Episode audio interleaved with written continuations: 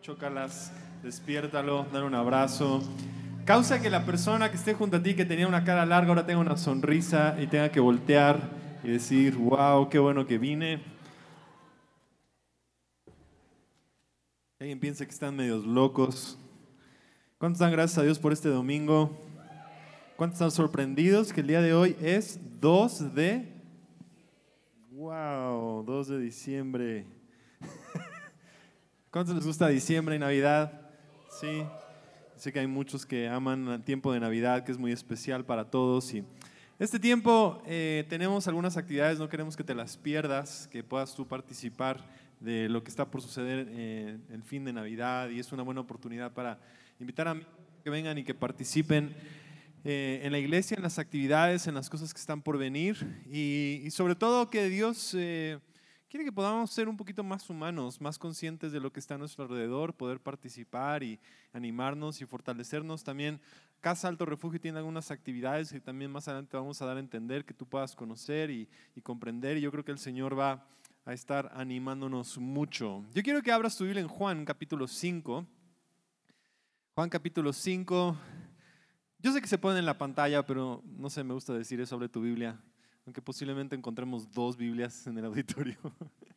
Pero qué bueno que estés aquí, Juan capítulo 5. Eh, estamos en una serie llamada Ecos. Y yo creo que, no sé si hoy es el último mensaje, pero el día de hoy va a ser muy liberador, muy revelador.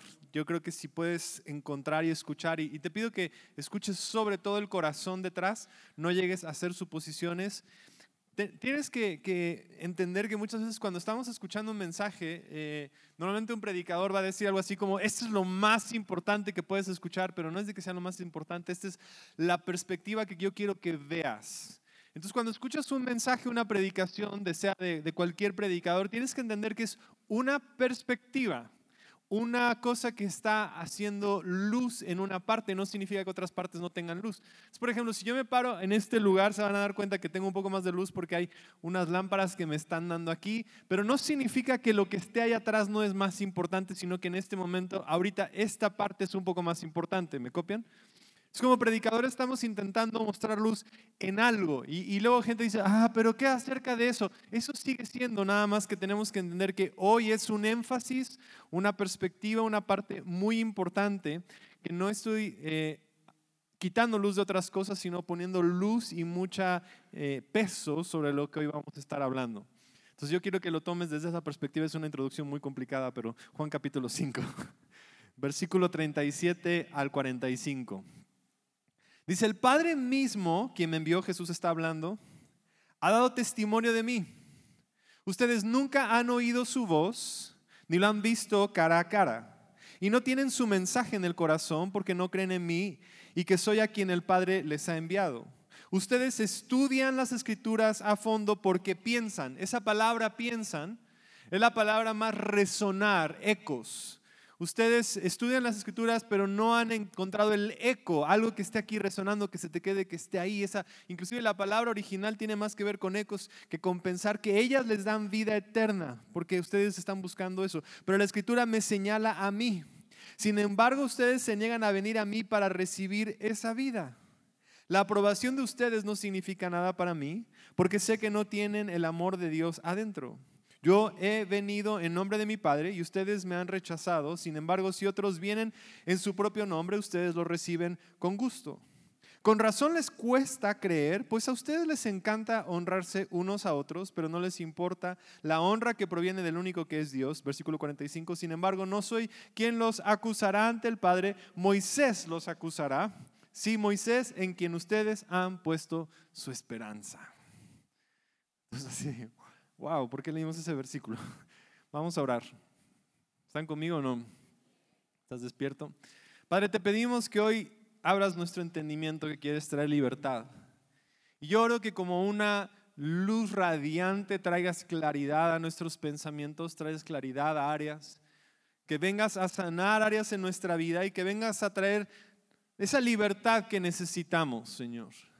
Que hay muchas cosas que por tiempo hemos acarreado una mentalidad cerrada, condenada, destruida y que hoy nuestra mentalidad pueda ser renovada y salgamos a poder ver quién realmente eres tú, Señor.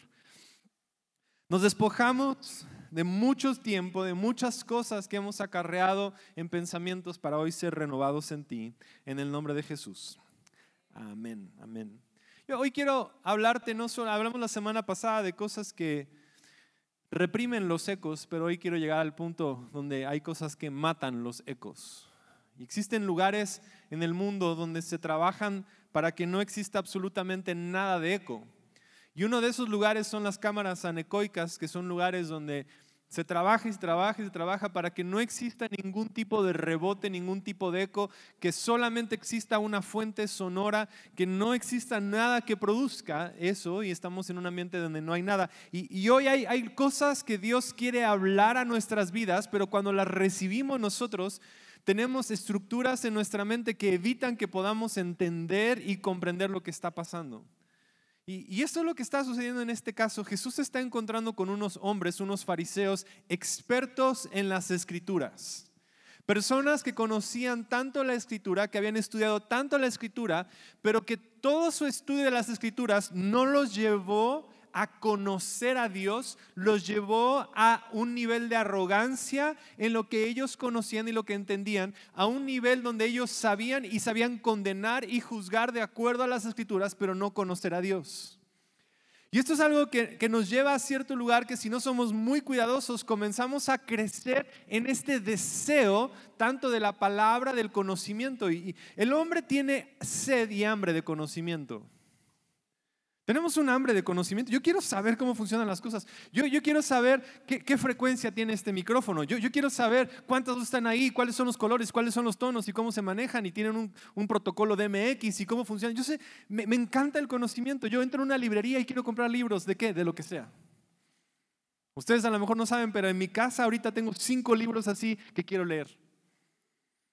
Y, tomo libros y quiero leer y quiero adquirir, queremos adquirir conocimiento. Entonces venimos a la iglesia y pensamos, claro, en la iglesia se trata de estudiar las escrituras. Vamos a leer, leer, leer, leer, leer, estudiar, estudiar, estudiar, estudiar, porque nos gusta esa parte de adquirir el conocimiento, pero tenemos que tener mucho cuidado que en el proceso de adquirir tanto conocimiento se nos olvide vivir. En, el deseo de quiero conocer, quiero aprender, quiero saber, quiero... Y, ah, ¿y vivir? Ah, sí, cierto, vivir, aplicar, hacer. Y entonces, como cristianos tenemos esta cierta arrogancia que se levanta en nosotros y pensamos lo siguiente, si yo creo bien, yo puedo juzgar a los demás. Yo creo bien, yo, yo sí creo bien, yo creo bien. Yo sí, porque yo estoy en el equipo de los que saben creer bien y que saben leer la Biblia bien. Entonces yo por eso puedo juzgar y puedo decidir. Otras personas están en el equipo de decir, bueno, si yo leo la escritura bien y si la entiendo y pienso bien, entonces ahora me permite criticar a los demás porque yo sí pienso bien, yo sí lo entiendo, yo sí ya llegué a ese lugar. Entonces, tarde que temprano, dentro de nuestra iglesia empezamos otra vez con la misma actitud farisea de entender bien y Jesús está enfrente y dicen, ustedes estudian la escritura, aquí está la escritura frente a ustedes. El verbo se hizo carne y la palabra de Dios caminó enfrente de ellos y ellos tan estudiosos no veían a Jesús, lo criticaban. Quiero que pienses en lo siguiente, ¿qué pasaría si el mismo Dios se revela frente a ti, pero tú lo has estudiado y lo veías aquí y Dios está aquí y tú has perdido totalmente la escena? Por completo. Estaban perdidos. Dicen, estudian la escritura tanto que ni siquiera me encontraron, porque la estudian para estudiar, no la estudian para vivir. Y Jesús dice, aquí está la escritura. Si la estudiaran, me encontrarían a mí. Si entendieran de qué habla la escritura, sabrían que está apuntando hacia mí. Y ustedes nada más se han enfocado en leer, leer, leer, leer. Y se les ha olvidado la parte más hermosa de la vida abundante que les vine a dar. Jesús no vino a predicar, yo vine a darles estudio y muchos versículos para que hagan bien. Y nosotros decimos, yo voy a una iglesia, pero ahí quiero aprender, quiero que me enseñen. ¿Por qué no vienes a la iglesia a aprender a vivir? Yo quiero ser la iglesia para vivir. Yo no quiero venir a la iglesia a aprender. Yo quiero vivir. Yo quiero ser la iglesia que sabe vivir en abundancia. Yo, sé que hoy, hoy no va a haber muchos amenes. Va a estar así. Mm". Regresen lo de la caja donde lo sacaron. Porque tenemos que afrontar pensamientos que son tan destructivos en nuestra forma de creer, que dentro empiezan a generar arrogancia en nuestro pensamiento, que es pseudo cristiano, y no nos damos cuenta que no tiene nada que ver con eso. Estos hombres defendían la escritura cuando la escritura estaba frente a ellos. hay, hay una cosa que tenemos que entender, que nuestra vida no es la búsqueda de la perfección moral por estudiar. La vida no es la búsqueda de la verdad por el estudio. La vida no es la búsqueda de una vida. Es, la vida es, es conocer a Dios. Conocer a Dios es hacerte una carne donde Dios se encarna en ti donde Jesús es encarnado en nosotros y vivimos una vida encarnada con Jesús todos los días. No nada más adquirimos conocimiento, sino ahora se mete. Es como cuando aprendes a manejar, no aprendes a manejar nada más para saber, yo sé manejar y tienes licencia, no has manejado una vez, no, pero soy buenísimo manejando. Ah, qué bien. Gloria a Dios por tu vida. Yo sé cómo funciona el motor, sé el tipo de aceite, sé qué llantas tiene que tener. Y todos somos súper expertos en autos. Sé la presión de las llantas, sé cómo tendría que ser, sé dónde tiene que ser, sé cómo se pone el cinturón, ¿sabes? Todas esas cosas. Gloria a Dios. ¿Ya has manejado? No. No, entonces no eres chofer. Soy cristiano, sé todo, sé cómo funciona, sé quién es Dios, ya lo entendí, ya comprendí todo, ya entendí todas las... Ah, ¿y vives? No. Oh. Hay una desconexión. Una desconexión. ¿Y dónde surge la desconexión? Surge de nuestra mente dualista, de cómo vemos las cosas. Hace unos meses estaba yo en esta ciudad y estacioné mi camioneta en un lugar y yo dije, normalmente cuando estacionas quieres ver que sea seguro. Fui a tomar café con unas personas y al salir de, de la plática me di cuenta que de las cuatro llantas que hacen rodar el coche, una ya no estaba. Alguien la retiró. Se la llevaron. Y entonces cuando salí, era el, momento ya así más del día largo, ¿no? Ya el día es largo, es incómodo, está lloviendo, hace frío. Son las 10 de la noche. No es el momento en el que digas, ah, si hubiera sido a las 8 de la mañana, tienes ganas, ¿no? Esa hora es como, no no hay muchas ganas. Bueno, no tanto como las nueve de la noche. Diez, era, era momento de decir, ah, estuvo un poco largo el día. Entonces me di a la tarea de, sacar eh, las llantas de refacción y obviamente la tenía que montar. Puse a buscar los birlos, no me los dejaron. Por lo menos es como, ah, estaban ahí los birlos. Levanté el gato y mientras lo estoy levantando, inmediatamente mi mente empezó a pensar ¿qué actitud voy a tener referente a estas personas que acaban de llevarse la llanta?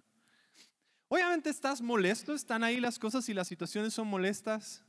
Y nuestra mentalidad rápido es como que mala onda, estas personas, qué terribles, qué horribles, los ladrones, las cosas, los no sé quiénes, el gobierno, la policía, la quién sabe qué. Es como tengo que inmediatamente comenzar yo a actuar.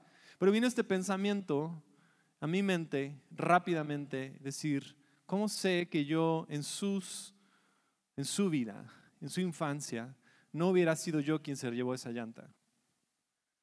Mi mente inmediatamente empezó a pensar, ¿cómo sé que yo no me hubiera robado esa llanta si hubiera nacido en la casa donde él nació, con los amigos que él tenía, con la mamá que tenía, con el papá que tenía, con las cosas, con la influencia, con las decisiones que él tomó. ¿Cómo sé que yo no estaba del otro lado llevándome la llanta pensando que esta es la única manera en que puedo sobrevivir quitándole a alguien más las cosas? ¿Cómo sé que yo como policía no estoy haciendo todo lo necesario? ¿Cómo sé que no estoy intentando erradicar esto? ¿Cómo, cómo puedo llegar a esa conclusión tan rápida de decir, yo soy víctima y yo no, no, nunca haría eso? Yo soy pastor, yo en teoría no debo de robar, yo no lo hago, no lo quiero hacer, no lo necesito, pero ¿cómo sé que si no hubiera estado en esta posición, en esos zapatos, no hubiera mirado y en poco tiempo llegaron unos policías súper amables. ¿Qué les, ¿Cómo están? Ahí estábamos, mi esposa y yo platicamos con ellos, nos ayudaron, arreglamos la llanta. ¿Necesitan ayuda? No, no, no. Yo me sentía súper Batman, rápido cambié la llanta. Lo disfruté, hasta eso me gusta. La cambié, la puse, estaba ahí. Obviamente molesto porque no está, pero al mismo tiempo estos pensamientos todo el camino. Yo también me hubiera llorado esa llanta. Yo también hubiera hecho eso si hubiera vivido en esa familia. Yo también hubiera estado en esa posición, seguramente está ahí. Entonces lo único que empezó a pasar es como, Señor, bendice a estas personas, trae paz a mi ciudad. Y, nada más era como un diálogo interno que tuve durante toda esa tarde y el siguiente día y, viendo la llanta. Y cada vez que veía la llanta es como, Señor, ¿dónde está? Porque quería yo llegar a la conclusión y, y es algo que Dios te estaba hablando. ¿Cómo es que nosotros rápidamente tenemos una mente tan dual de ellos están bien, yo estoy, yo, yo estoy bien, ellos están mal? Yo sé más que ellos. Los cristianos tenemos las cosas, somos más que allá. Nuestra mente es demasiado bien y mal, mal y bien, y queremos llegar a esta posición porque biológicamente nos hace sentir bien. Suelta en nosotros una sensación de que lo tenemos resuelto, ya lo hicimos, y, y reducimos toda nuestra vida y nuestra forma en que miramos todo a los buenos y los malos. Y hacemos estos grupos. E, están los que hacen bien y los que hacen mal. Los que hacemos bien somos mejores delante de Dios y no hay nada y nos presentamos bien. Están los cristianos son mejor que los, y le puedes poner a quien tú quieras, los católicos, los budistas, los no sé quién, que somos mejores, estamos, tenemos la verdad, nosotros somos del equipo de los buenos y del equipo de los malos. Están los que son los inteligentes y estos, los fresas y los nacos. No sé, o no, ya, este nos encanta, los calvinistas y los arministas. Oh, Dios mío. ¿De cuál eres? Los pentecostales y los bautistas. Todos dividimos. No, espera, este es el mejor. Los hombres y las mujeres. Los de las Chivas, los de la América. Yo soy mejor que otros. Yo, yo, yo, yo ya lo entendí. No, esta es la mejor de todas. Los heterosexuales y homosexuales. Están de estos dos. Y pensamos rápidamente que la vida se trata de encontrar dónde estamos. No me malentiendas, yo no estoy hablando y condonando que me robaran la llanta. La acción está mal. Pero a mí no me hace una mejor persona el hecho de ser pastor que la persona que me robó. Los dos necesitamos encontrarnos con Dios. Pero pensamos, si estudio mucho, voy a valer. Lo que estaban los fariseos es que si yo estudio, voy a ser mejor que todos los demás. Jesús vino y les dijo, ¿estudian tanto y no me conocen? ¿De qué les ha servido todo su esfuerzo? Y quiero que entiendas que si nosotros estamos buscando estar arriba, estamos en una lucha que no nos va a llevar a ningún lado. Porque entre luchamos por llegar a esta posición, nos perdemos de vivir. Se nos olvida de qué se trata. Se nos olvida de qué es todo, se nos olvida el concepto de la vida, se nos olvida de ser humano, se nos olvida amar, a se nos olvida todo y perdemos la brújula. Es que todo se trata de quién está arriba y quién está abajo. Y no te preocupes, es biología, yo lo sé. Pero muchos están luchando por estar arriba y por estar encima. Y por, por eso soy cristiano, porque aquí sí saben cómo hacer las cosas. No, tampoco. No hemos descifrado a Dios, ni se trata de descifrar a Dios. Se trata de amarlo y de conocerlo y de buscarle y de tenerlo. Se trata de acercarse a Él, de la esencia.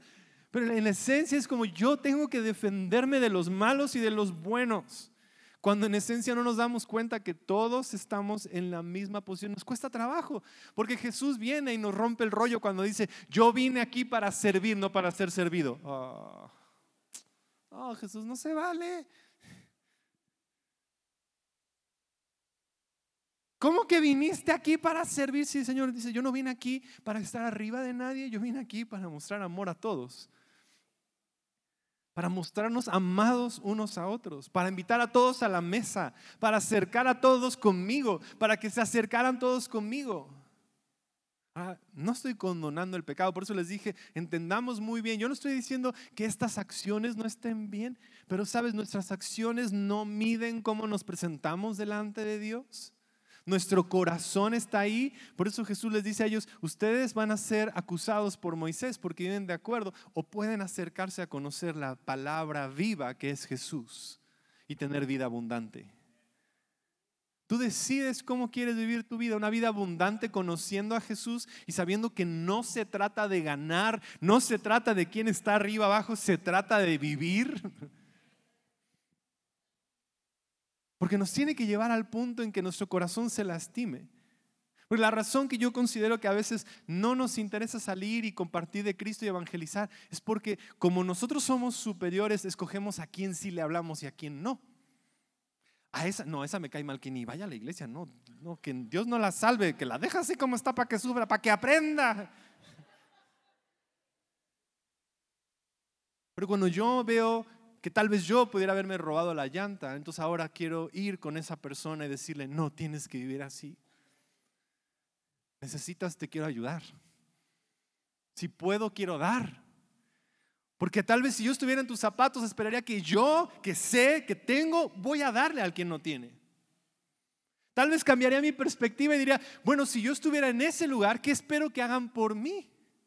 Esperaría que alguien fuera y me ayudara, esperaría que alguien fuera y me sanara, porque no tengo yo cómo salir porque me pongo en los zapatos de alguien más, pero cuando me siento superior, difícilmente puedo salir entonces escojo y decido quién puede estar y quién no puede estar.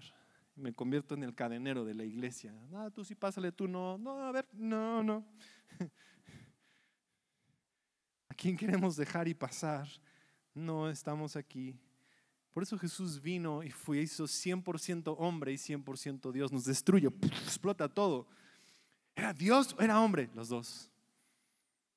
El sol sale sobre justos e injustos. ¿Sobre quién? Justos e injustos. Los dos. Ah. Ah, ama a tu enemigo. No. ¿Qué? Ah, es como, ¿por qué? ¿Por qué los dos? ¿Por qué los dos? ¿Por qué, ¿Por qué están los dos? ¿Por qué crece el trigo con la cizaña? Ah, no me gusta ese versículo. Porque están entretejida los dos. Y al final los separa. Dices, pastor, no va a haber... A ver, espera, vamos a, vamos a la escritura porque también está. Primera de Timoteo 2, 3 al 8. Esto es bueno y le agrada a Dios nuestro Salvador, quien quiere que todos se salven y lleguen a conocer la verdad. Pues hay un Dios y mediador que puede reconciliar a la humanidad con Dios y Él es Cristo Jesús. Dio su vida para comprarles la libertad a todos. Este es el mensaje que Dios le dio al mundo justo en un momento preciso. Y yo fui elegido como predicador y apóstol para enseñarlos a los gentiles de este mensaje acerca de la fe. No estoy exagerando, solo digo la verdad. Deseo que en cada lugar de adoración los hombres oren con manos santas levantadas, libres de enojo y controversias. La iglesia tiene que ser el lugar donde se empiece a mostrar que Dios quiere alcanzar a todos había discusión entre los apóstoles, ah, judíos y gentiles, ¿quiénes son mejor? Y ahora hay cristianos que quieren ser judíos. Ah, tenemos que entender el pensamiento judío totalmente. Jesús era judío. Tenemos que entender y comprenderlo. Volvernos judíos. No, Dios quiere que seas mexicano y que digas, me canso ganso. ¿Qué más mexicano se Lo tengo que, a fuerzas tenía que salir hoy. No había forma, me canso ganso de que lo tenía que decir. ¿Cómo no vamos a amar México? ¿Cómo no vamos a ser mexicanos si no entendemos que Dios quiere amarnos a todos? Y acercarnos con esta gracia de mirarnos que no podemos estar dividiéndonos entre estos y estos y aquellos, una mentalidad súper dualista. Entonces, ¿quién es el enemigo si, si está aquí? Normalmente decimos, es el diablo, el diablo es el enemigo. No, si tiene una mentalidad que está ahí. Es el mundo el que está mal. Son otras religiones. Pero a final de cuentas tenemos que entender que Cristo vino a salvarnos del pecado. Y es el pecado el cual tú y yo necesitamos hoy erradicar y ser libres del pecado. Esa es la razón por la cual Jesús vino. Esa es la razón por la cual tenemos que estar ahí. No para juzgarnos quién es este tipo de pecador y este el otro, sino para encontrar que todos necesitamos ser transformados y salvados de esta situación. Y cuando nos miramos unos a otros con la misma necesidad de Dios que los pecadores, es cuando reconocemos que necesitamos a Cristo y necesitamos que Cristo sea encarnado en nosotros. Y que yo necesito a Cristo hoy tanto como mi vecina y que yo necesito a Cristo tanto como mi presidente, que yo necesito a Cristo tanto como la que todos necesitamos de Cristo. Pero cuando miramos la vida de buenos y malos, entonces decimos, yo no lo necesito, Él sí lo necesita. Tenemos que cambiar nuestra mentalidad a una mentalidad que sea así. Mira, Romanos capítulo 14, versículo 10. Así que ¿Por qué juzgas a tu hermano? O tú también, ¿por qué menosprecias a tu hermano? Todos tendremos que comparecer ante el tribunal de Cristo. Es verdad, al final vamos a sentarnos a ver qué hiciste con tus decisiones. Tú decidiste, tú lo hiciste, tú estabas en esa condición. ¿Cómo actuaste? ¿Cómo llevaste tu vida? Claro que todos tenemos que rendir cuentas de cómo actuamos de la vida que tenemos. Todos tendremos que comparecer. Escrito está, vivo yo, dice el Señor, que ante mí se doblará toda rodilla y toda lengua confesará. Sí, el Señor sigue siendo Dios, Él sigue siendo Rey, Él sigue siendo la respuesta, Él sigue estando allí. Pero el hecho de que Él esté en esa posición no nos da a nosotros esa posición de juzgar. Así que cada uno de nosotros tendrá que rendir cuentas de Dios de sí mismo. Por tanto, no sigamos juzgándonos unos a otros, más bien propongámonos no poner tropiezo al hermano ni hacerlo caer. Hmm. Versículo 17, adelantito. Pues el reino de Dios no se trata de que comemos o bebemos, sino de llevar una vida de bondad, paz y alegría en el Espíritu. En el tiempo de Romanos, la discusión primaria era qué vamos a comer, cómo va a ser la dieta. Si la dieta tiene que ser super kosher y no podemos tomar tacos árabes o si está permitido comer carne de cerdo. Esa era la discusión.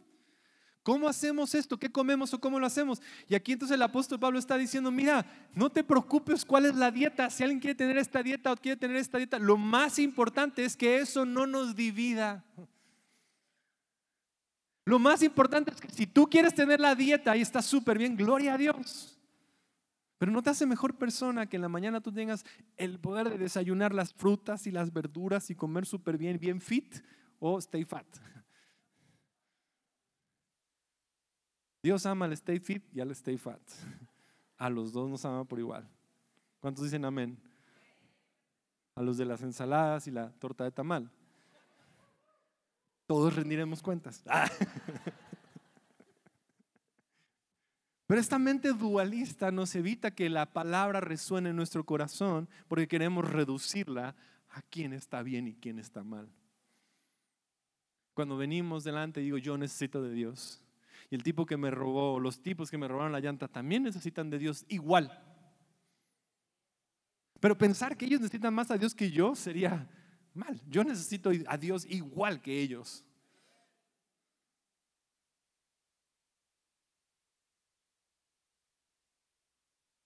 La siguiente cosa, además de una mente dualista, es una mente condenada. Vivimos un poquito condenados a veces, un poquitito. De cómo hacemos las cosas y cómo las llevamos y mejor dejamos que Romanos hable un poquito más.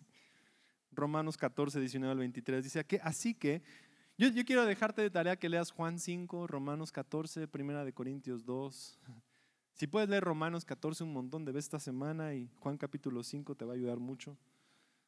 Así que sigamos lo que contribuye a la paz y a la mutua edificación. No destruyas la obra de Dios por causa de la comida. ¿Por qué la comida? Porque esa era la discusión del tiempo. No discutas por causa de la política. No destruyas por causa de tus gustos. No destruyas las cosas por causa de cómo está ahí. Todas las cosas son limpias, lo malo es hacer tropezar a otros por lo que comemos. El apóstol Pablo está diciendo, a ver, ¿cómo estamos siendo cristianos dividiéndonos por la comida? Lo mejor es no comer carne ni beber vino, ni hacer nada que haga a tu hermano tropiece o se ofenda o se debilite. ¿Tú tienes fe?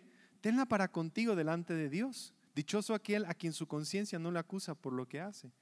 Pero el que duda acerca de lo que come ya se ha condenado, porque no lo hace por convicción o todo lo hace solamente por convicción que es pecado.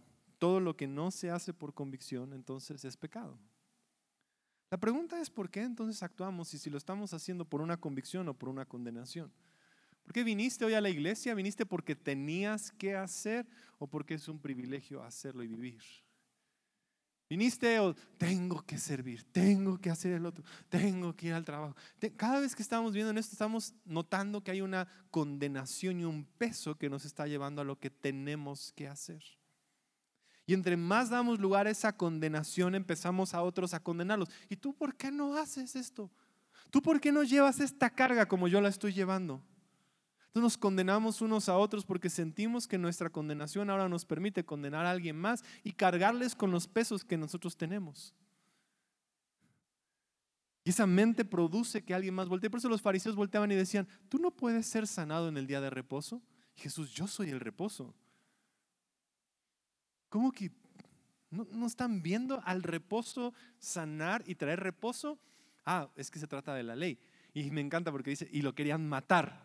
Entonces ellos trabajaban en matarlo en el día de reposo. ¿Cómo? ¿Por qué? Por condenación. La mente condenada comienza a acusarte de que no lo estás haciendo bien y te lleva a acusar a otros de que no lo están haciendo bien y te lleva a no vivir porque vivimos condenados y acusados.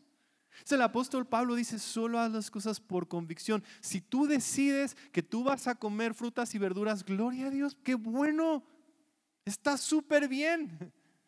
Qué bueno que tú quieras llegar a la iglesia a las 8 de la mañana. Qué bueno que tú te levantes a las 5 a orar. Qué bueno que tú hayas decidido, tú dale con todo lo que tú quieras en tu relación con Dios. Pero tienes que permitir que nazca de una convicción y un deseo de vivir para Dios y conocerle más. No por el deseo de sentirte condenado. Ay, ayer no leí mi Biblia. Dios me va a castigar. ¿Qué va a pasar? ¡Ah!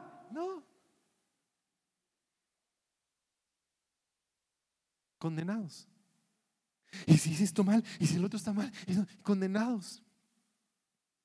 Condenados esos pensamientos que te empiezan a... No te diste cuenta, no saludaste, no le hablaste, quién sabe qué, esto lo hiciste mal, le respondiste mal. Y tú volteas y dices, pero ¿por qué no puedo disfrutar lo que está ahí? Y viene con esta idea, estás mal. Estoy mal, por eso debo ir a la iglesia. Si viniste a la iglesia hoy porque te sientes mal, te tengo una noticia. Hay que venir aquí a conocer a Dios quien ya te aceptó, ya te recibió. Estoy mal, por eso me pasan estas cosas. Estoy mal, por eso Dios no me habla. Estoy mal, por eso actúa así. Estoy mal. Hay una esencia de maldad en nosotros que te tiene condenado y por eso sigues viviendo cuando Dios te está diciendo, estoy transformándote a la libertad que ya tienes. Estos hombres estaban ahí, estoy mal porque no he estudiado suficiente la Biblia, tengo que estudiar. Vivimos condenados aún dentro de las cosas, tengo que adorar más, tengo que dar más, tengo que hacer más. Y Dios está diciendo, mira, ¿por qué no tienes un encuentro real conmigo y me conoces? ¿Por qué no vives la vida en abundancia? ¿Por qué no te integras directamente a Dios? ¿Por qué no le conoces y te cambia y te transforma? Quiero que entienda, la transformación en tu vida no va a venir por más estudio, más va a venir por realmente un encuentro con Dios real, genuino, donde su divinidad invade todo lo que tú eres y dejas que limpie y lave todo lo que tú eres.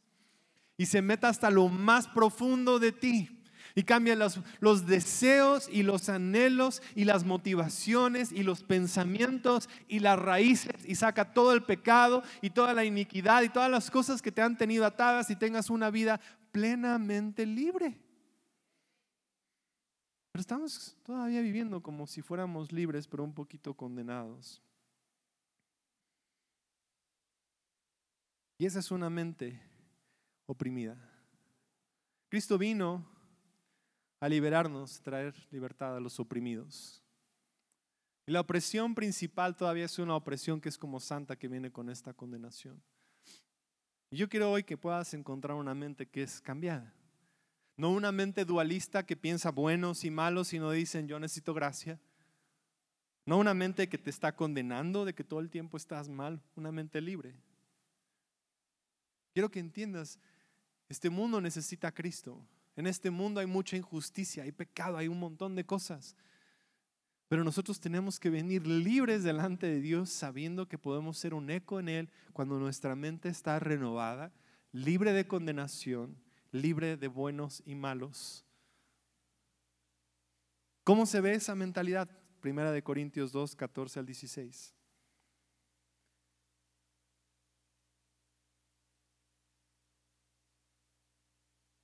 Quiero que lo leas con mucho cuidado, que veas lo que está pasando y lo que hoy quiero que te lleves a casa. Pero los que no son espirituales no pueden recibir esas verdades de parte del Espíritu de Dios. Todo les suena ridículo y no pueden entenderlo, porque solo los que son espirituales pueden entender lo que el Espíritu dice. ¿Quieres una vida más espiritual, más cercana, más conectada con Dios? Comienza a destruir estos pensamientos que te han mantenido lejos de Dios. Porque estos fariseos tan estudiosos Estaban lejos de Dios. Y por eso veo a cristianos tan frustrados. Es que leo la Biblia, es que oro, es que hago todas esas cosas y no encuentro a Dios. Es que quiero, es que anhelo, es que algo está pasando y me siento tan lejos de Dios. Está diciendo porque estás buscando aquel que ya está sentado frente a ti.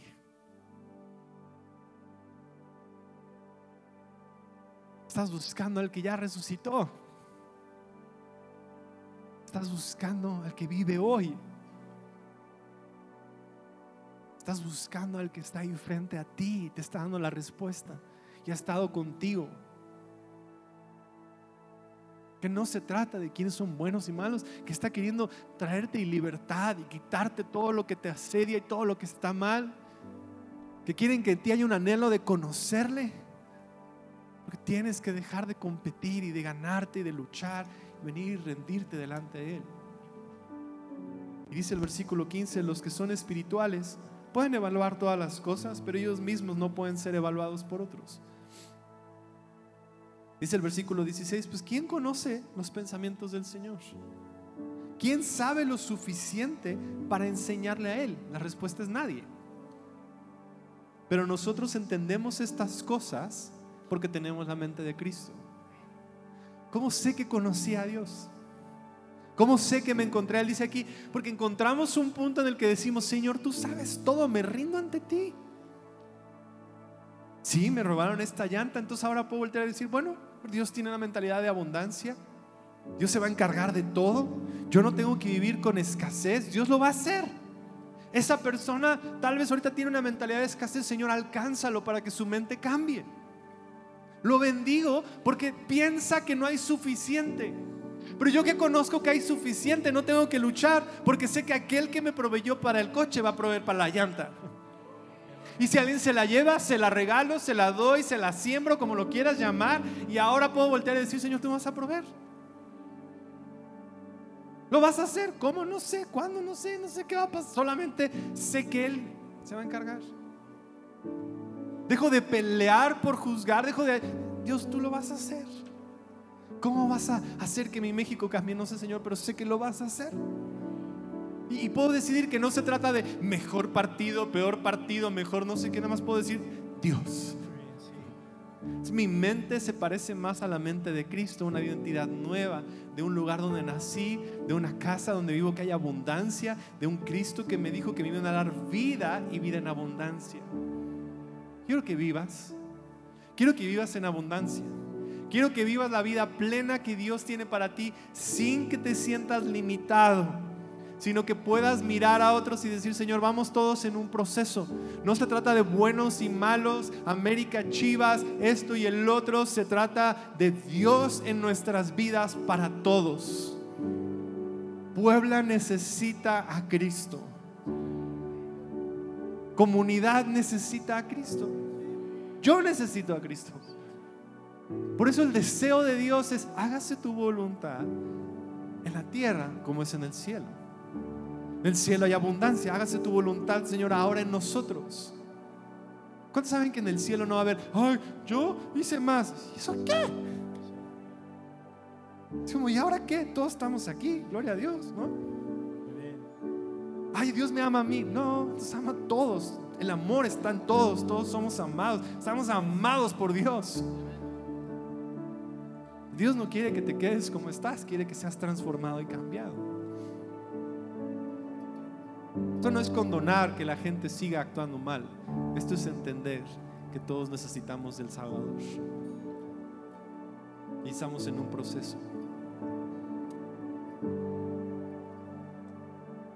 Pero hermanos, como cristianos, si no hablamos de nuestra gran necesidad de Dios, nos estamos perdiendo de ver a Cristo que está frente a nosotros.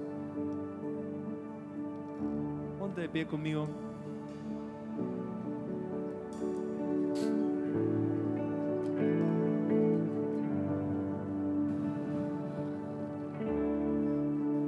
seamos un eco.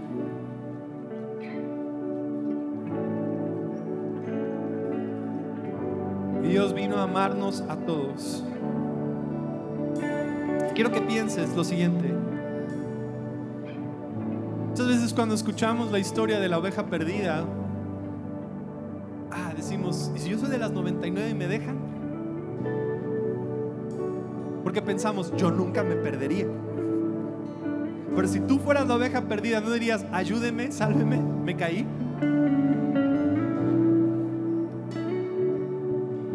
Hoy tenemos que entender que somos más la oveja perdida que las 99 que saben que tenían, que era el plan, ¿no?